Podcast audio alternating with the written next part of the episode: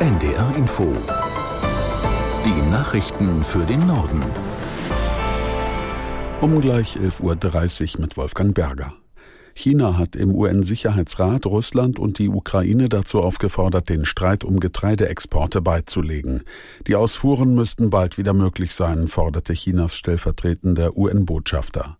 Johannes Tran aus der NDR Nachrichtenredaktion über die Hintergründe.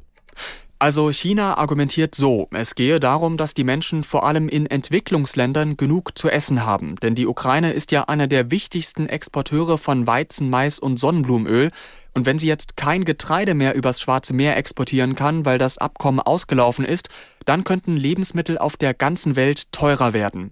China